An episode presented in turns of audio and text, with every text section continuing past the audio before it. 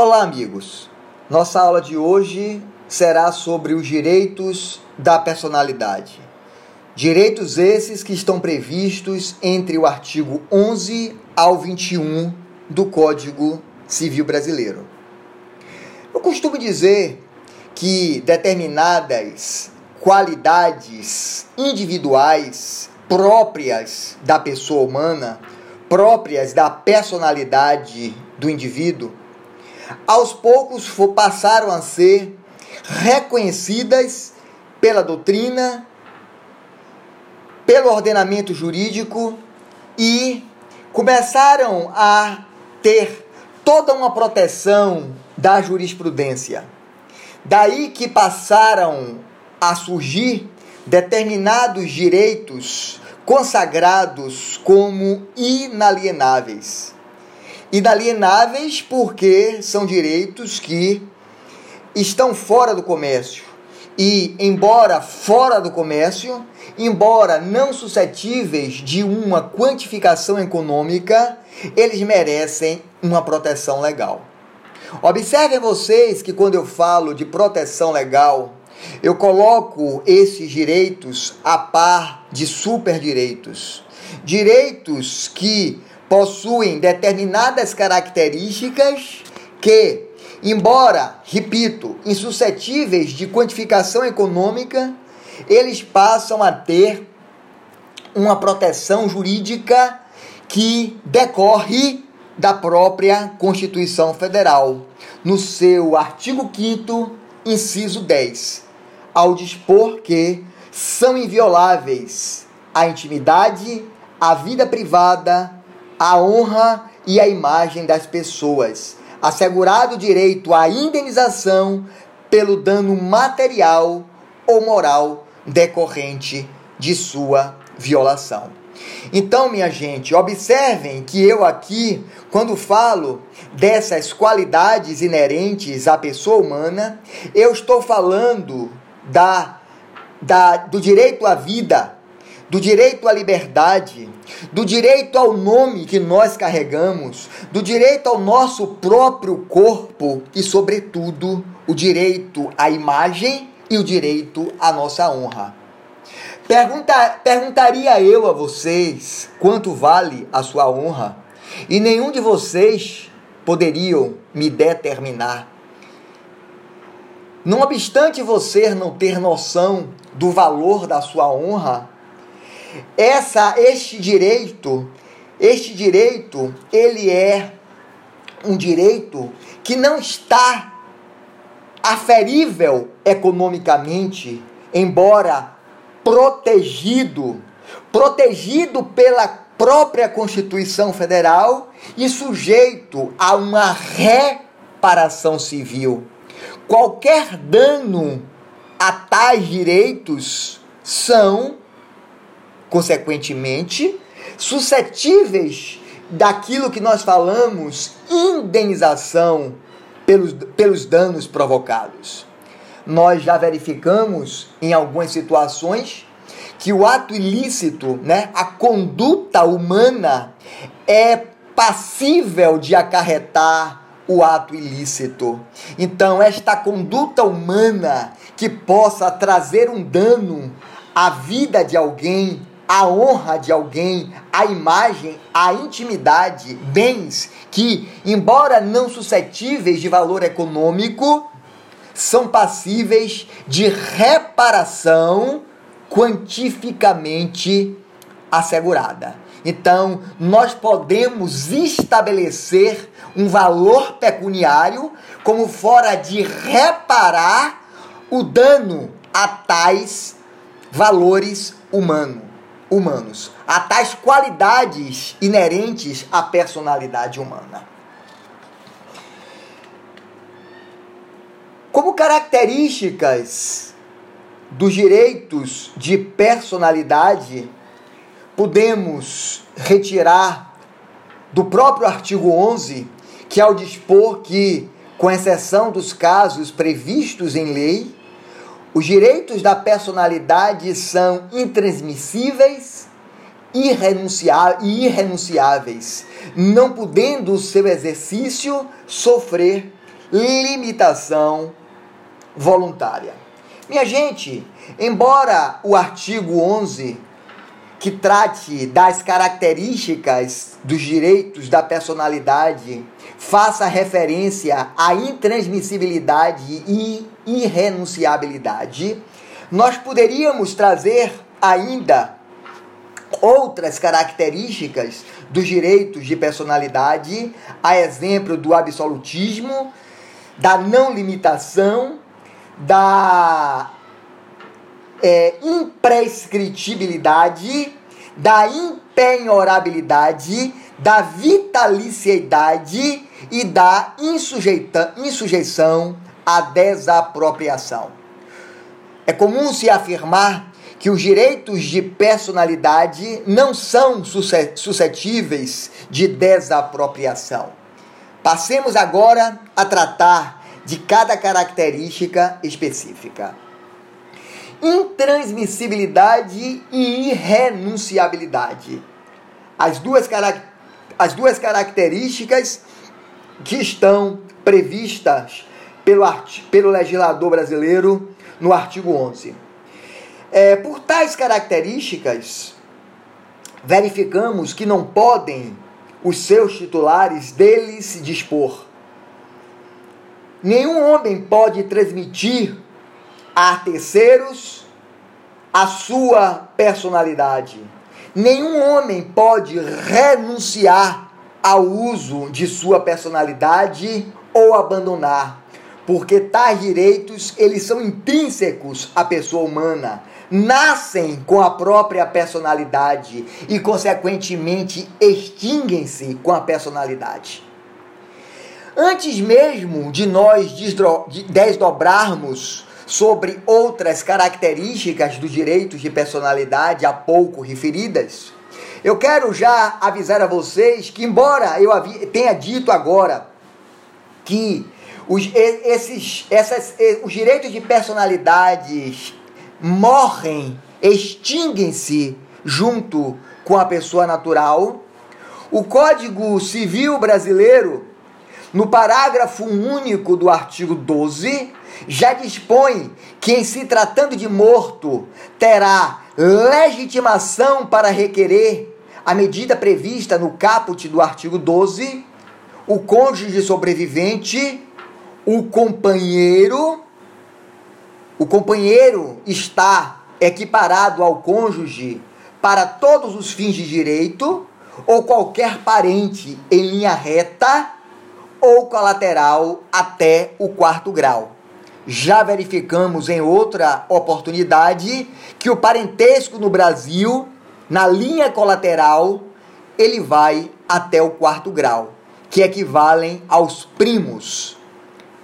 Irmãos são colaterais de segundo grau, tios são colaterais de terceiro grau e primos são colaterais de quarto grau.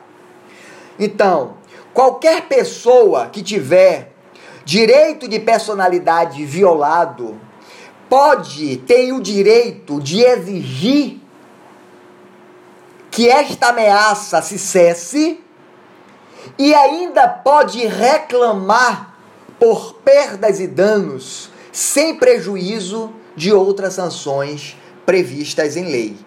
Aliás, esta é a disposição do artigo 12 do Código Civil Brasileiro. E, quando, e como eu afirmei há pouco, quando o direito de personalidade lesado se referir a alguém que tenha falecido, embora os direitos de personalidade cessem-se com a própria personalidade humana, terá legitimidade para a propositura dessa ação o cônjuge, o companheiro ou qualquer parente, sem qualquer limitação de linha quando for em linha reta, seja na linha ascendente ou na linha descendente, ou sendo colateral até o quarto grau. Segunda característica que nós trazemos dos direitos de personalidade é que tais direitos são absolutos e, consequentemente, eles podem ser opostos, erga omnes, contra todos, alegados contra todos. Portanto, os direitos de personalidade, eles têm caráter geral, porque eles são inerentes a toda pessoa humana. A toda pessoa humana sem qualquer limitação. Portanto, observem vocês que, embora o legislador não tenha trazido né, tais características, elas podem se somar às características trazidas, mencionadas no artigo 11, porque reconhecidas pela, pela doutrina pacificada. Outra característica dos direitos de personalidade é a sua imprescritibilidade. Esta característica, a imprescritibilidade, é mencionada pela doutrina em geral pelo fato dos direitos de personalidade não, não estarem sujeitos à prescrição ou decadência. Portanto, a não utilização de tais direitos não implica na sua decadência, não implica na sua na sua prescrição. Certo?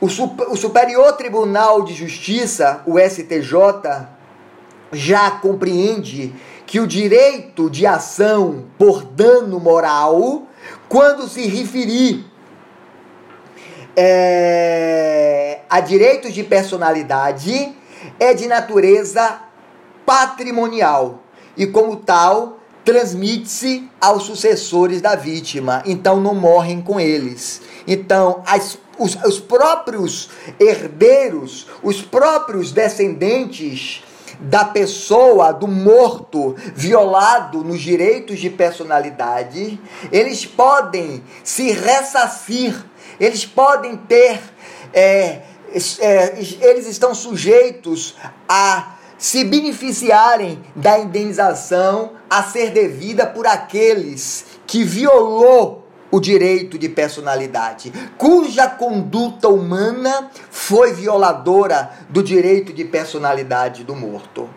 E outra característica do direi do, dos direitos de personalidade é a impenhorabilidade. Quando nós formos falar, falar de bens, nós vamos verificar que existem bens que são suscetíveis de penhora. A penhora é um meio previsto pelo próprio direito para poder recuperar o crédito de algum credor. Então, em uma ação de execução, por exemplo, é, determinados bens são passíveis de penhora como forma de recompor o patrimônio daquele que tem um crédito a receber. Entretanto, minha gente, os direitos de personalidade são impenhoráveis. Eles, porque são inerentes à personalidade humana, à pessoa humana dele, desta personalidade, são inseparáveis. São inseparáveis. E por essa razão, indisponíveis, né? Ninguém pode dispor do seu, do seu direito de personalidade. Da mesma forma que eles são vitalícios. Os direitos de personalidades são adquiridos ao nascer com vida, ao, no surgimento da personalidade e extinguem-se com a morte do indivíduo. E a única exceção que se comporta aqui é que, mesmo após a morte da pessoa natural, esses direitos são resguardados como em, em respeito à pessoa, né? À imagem do próprio morto. E esta honra há de ser pro, protegida, né? Pelo direito. E todos os seus herdeiros são suscetíveis de indenização por esta conduta violadora. Por fim, podemos afirmar que os direitos de personalidade não são sujeitos à desapropriação. Né? Embora exista a supremacia do interesse público em detrimento do, do interesse do particular. Os direitos da personalidade inatos não são suscetíveis de desapropriação. Né? Da mesma forma que eles são impenhoráveis, eles não podem se desligarem da pessoa humana, eles não podem se destacar da pessoa humana. É, dispõe o artigo 13 do Código Civil Brasileiro que, salvo por exigência médica, é defeso o ato de disposição do próprio corpo quando importar diminuição permanente da integridade física ou contrariar os bons costumes. Minha gente, o direito à integridade física compreende a proteção jurídica à vida, ao próprio corpo vivo ou morto. Aquilo que nós passamos a chamar de cadáver. Então, é, esta proteção jurídica à vida, ao próprio corpo, vivo ou morto, quer dizer diz respeito em relação à parte do corpo, à totalidade do corpo e ainda diz respeito em relação a tecidos, órgãos e partes e qualquer parte que esteja do qualquer parte do corpo humano que esteja suscetível de separação e individualização. Então, verifiquem vocês que quando o legislador diz que, salvo por exigência médica, é defeso o ato de disposição do próprio corpo quando importar diminuição permanente da integridade física ou contrariar é, os bons costumes. Verifiquem vocês que ninguém está obrigado a se sujeitar a um tratamento médico. Eu costumo, nessas aulas, partir em defesa dos médicos, tantas vezes achincalhados pela sociedade como pessoas frias e que não escondem do paciente determinadas doenças, determinadas patologias, sobretudo aquelas que não estão mais sujeitas, são insuscetíveis de tratamento médico. Né? Quantas pessoas da sociedade, da sociedade não costumam é, criticar o ato do médico de frio quando ele é, fica perplexo do médico não esconder do paciente o mal que ele padece. Minha gente, eu preciso dizer a vocês algumas coisas aqui. Existem determinados tratamentos médicos, é, sobretudo aqueles tratamentos que estão determinados né, no artigo 15 do Código Civil Brasileiro, que exigem é, risco durante o tratamento. A quimioterapia é um tratamento perigoso, embora seja um dos poucos tratamentos que ainda possa ou curar ou possa prolongar a vida do paciente com portador de câncer. Mas o legislador é claro ao determinar que ninguém pode ser constrangido a submeter-se com risco de vida a tratamento médico ou a intervenção cirúrgica. Gente, verifiquem vocês que não é o médico que é frio. Não é o médico que é, faz questão de esclarecer. Na verdade, é a lei que traz para o médico o dever de esclarecer ao, ao paciente quando ele sofre de determinadas patologias. O dever do médico, que é o dever de tratar, traz junto o dever de informar e o dever de transparência. Deveres que na legislação brasileira são bastante pontuados pelo Código de Defesa do Consumidor. Eu digo sempre, inclusive, quando eu estou é, assessorando um médico, que ele, quando receber da família do paciente a ordem de não prestar a informação devida a respeito da patologia sofrida, que ele peça por escrito, sobretudo no prontuário médico, que a família do paciente proíba o médico do dever de esclarecer, proíba o médico do dever de informar. Porque se tais deveres forem omitidos pelo profissional da área médica, o profissional da área médica estará agindo em uma conduta humana ilícita e, consequentemente, também suscetível de indenização. O paciente passa a ser a vítima da omissão do médico.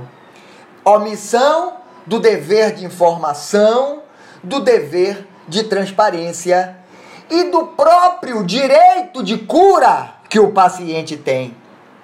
Observem vocês que, embora o legislador diga que ninguém pode ser constrangido a submeter-se com risco de vida a tratamento médico ou intervenção cirúrgica, em nenhum momento esse dispositivo de lei está retirando do paciente o direito a um tratamento médico, ainda que em condições de desumanidade. Quantos tratamentos médicos indignificam a pessoa e ainda assim alcançam o seu objetivo, que é o compromisso com a cura. Então, é, observem vocês, voltando agora né, às previsões do artigo 13, que, salvo por exigência médica, é defeso o ato de disposição do próprio corpo quando importar diminuição permanente da integridade física ou contrariar os bons costumes, verifiquem vocês que aqui nós estamos tratando também da dos transplantes de órgãos e tecidos. Certo? Ninguém está obrigado a ser doador de órgãos e tecidos. Certo? Então, aqui nós partimos de dois, de dois, de dois pressupostos. Primeiro, se em vida a pessoa manifestou expressamente a sua vontade de não ser doadora de órgãos, a retirada destes órgãos não se realizará ainda que a própria família autorize a retirada deles. Então, é um atributo da personalidade. E só a pessoa pode autorizar a retirada de órgãos e tecidos. Certo?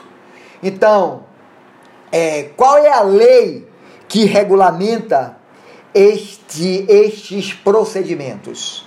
É a Lei 9.434 de 1997, que especificamente no artigo 9 permite a pessoa juridicamente capaz dispor gratuitamente de órgãos e tecidos. Então, eu da mesma forma que falei que se em vida a pessoa manifestou expressamente a vontade de não ser doadora, Ninguém da família pode alterar esta vontade para que a retirada aconteça. Da mesma forma que, se a pessoa em vida declarou a vontade, a autorização para, após a sua morte, ocorrer a retirada de órgãos e tecidos, ninguém da família pode se opor a essa retirada. Certo?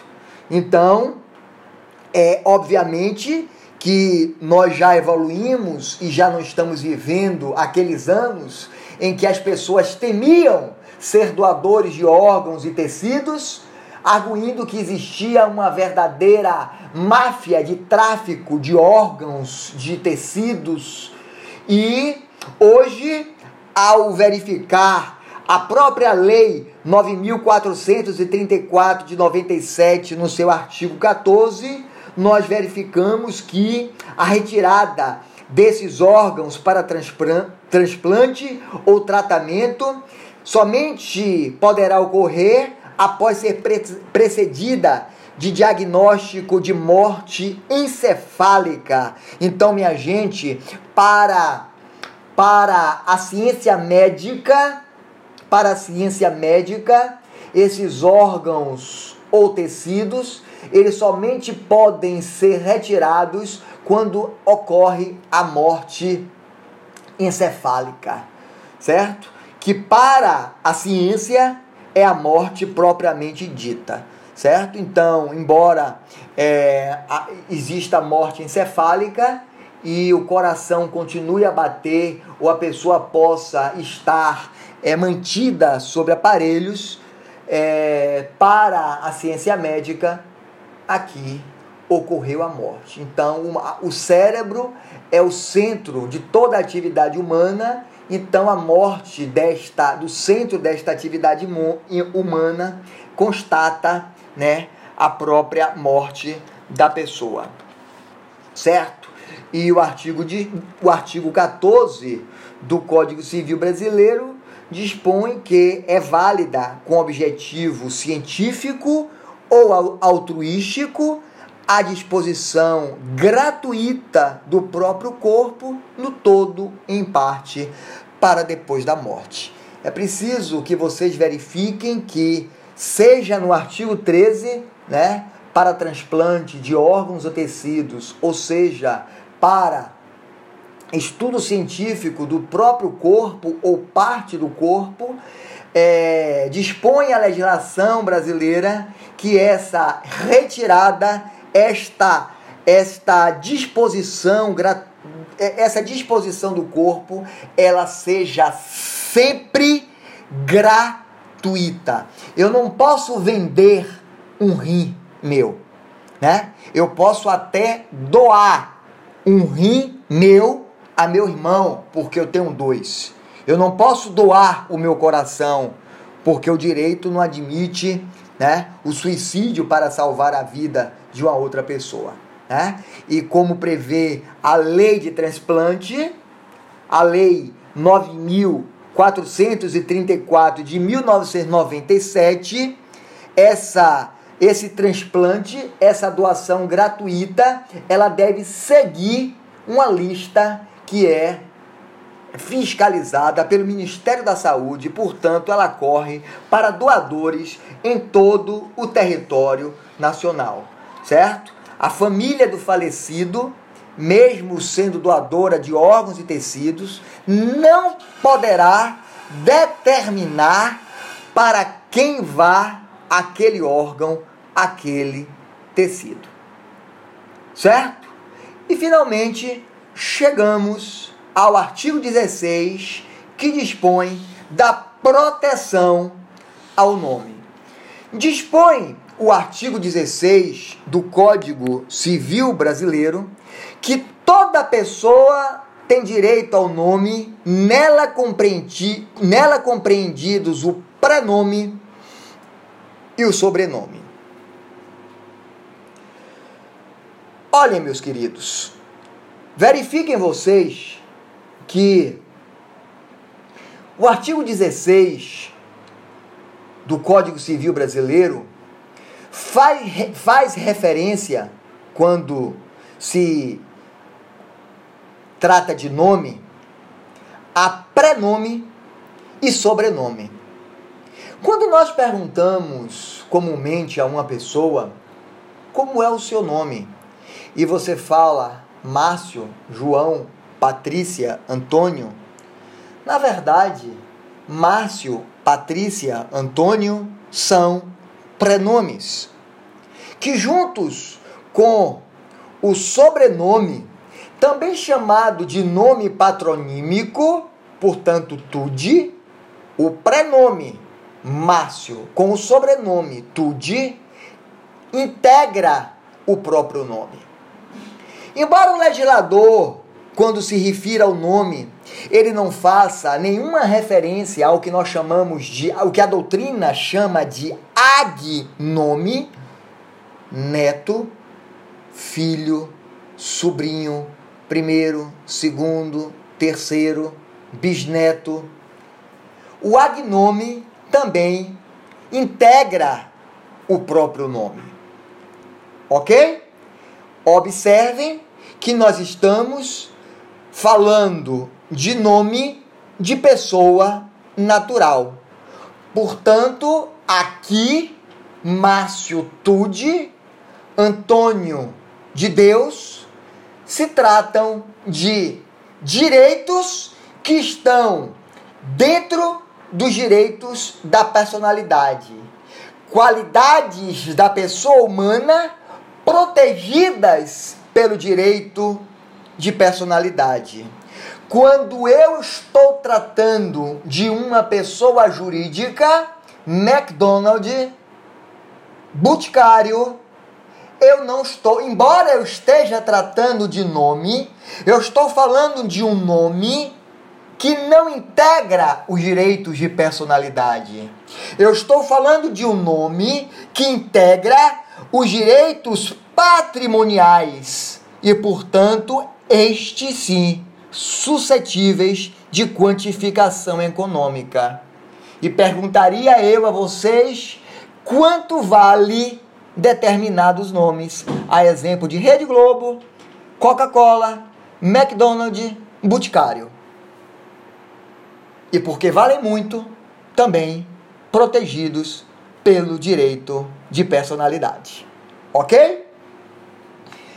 O direito ao nome, minha gente, é o nome da pessoa natural, porquanto direito de personalidade, ele tem um caráter absoluto e produz efeito erga-nomes ele pode ser, ser arguído, invocado contra toda e qualquer pessoa. Ele sujeita todos os indivíduos. O artigo 17 do Código Civil Brasileiro dispõe que o nome da pessoa não pode ser empregado por outrem em publicações ou representações que a exponham ao desprezo público, ainda quando não haja intenção difamatória. Então, é aquela velha máxima: eu não tinha intenção de lhe expor, mas expôs. Então, toda pessoa, o nome da pessoa, ele tem direito a ser preservado. Há um direito de intimidade. Né? Isto é, mais uma vez, lá adiante no artigo 21, é mais uma vez reforçado. Né? Mas desde cá, no artigo 17 que o legislador se preocupa com essa exposição ao nome das pessoas, sejam em publicações, sejam em artigos, sejam em noticiários, né? E quando esta conduta, quando esta violação ao nome ocorre, nós estamos diante também de um ato ilícito e, consequentemente, suscetível de indenização. Aliás, ninguém pode, em nenhum, nenhum livro, nenhuma manchete, sobretudo em outdoor, em, em, em cartes publicitários, ninguém pode utilizar o nome para uma propaganda comercial, certo? é, o nome da pessoa tem proteção legal. E sem autorização não se pode fazer utilização deste nome. Da mesma forma que você não pode fazer da imagem. Certo? O artigo 19 trata do pseudônimo.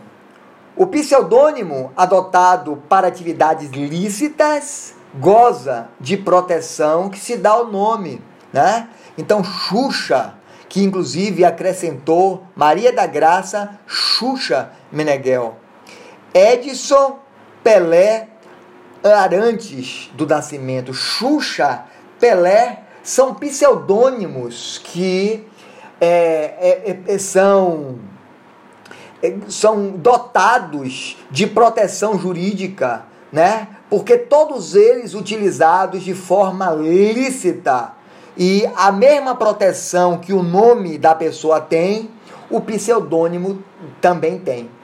Agora, as famosas alcunhas, né, que os marginais utilizam, champinha, essa, essa, alcunha, ela não tem nenhuma proteção jurídica, porque ela tem fins ilícitos e o direito não pode incentivar é, proteção à alcunha utilizada para fins de ilicitude.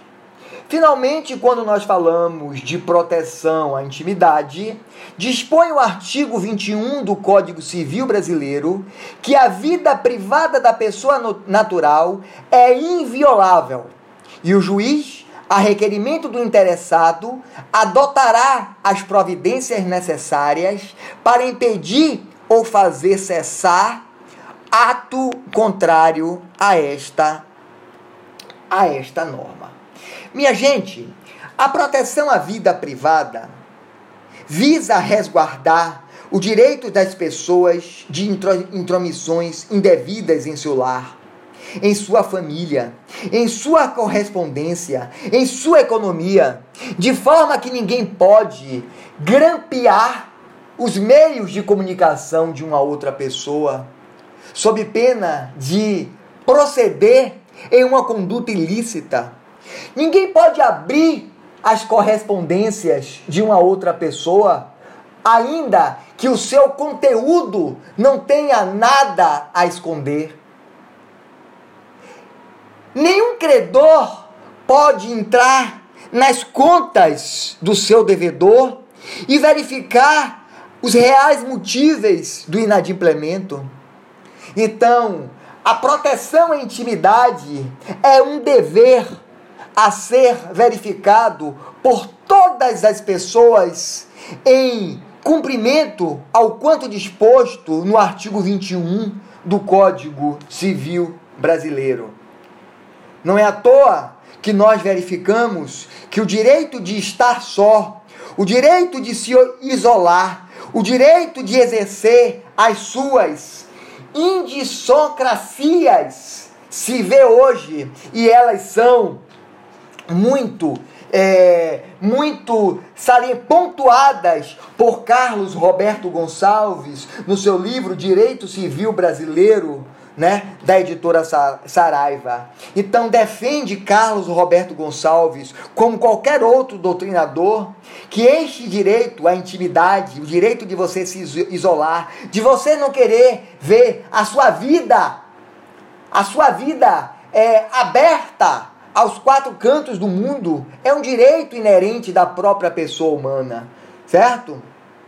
Então, é, ninguém pode violar tais direitos. Não é à toa que determinados, determinar, determinados artistas é, é, contestam nas cortes brasileiras biografias não autorizadas de suas vidas, certo?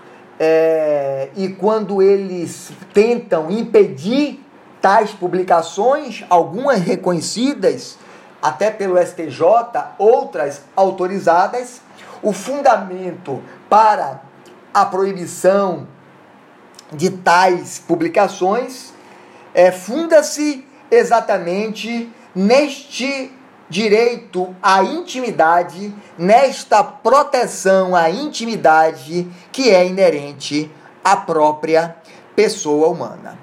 Portanto, meus amigos, é o que nós tínhamos a tratar sobre direitos de personalidade e agora vamos partir para a segunda parte da nossa aula em que nós iremos discutir casos concretos e dirimir eventuais dúvidas existentes. Muito obrigado a todos vocês.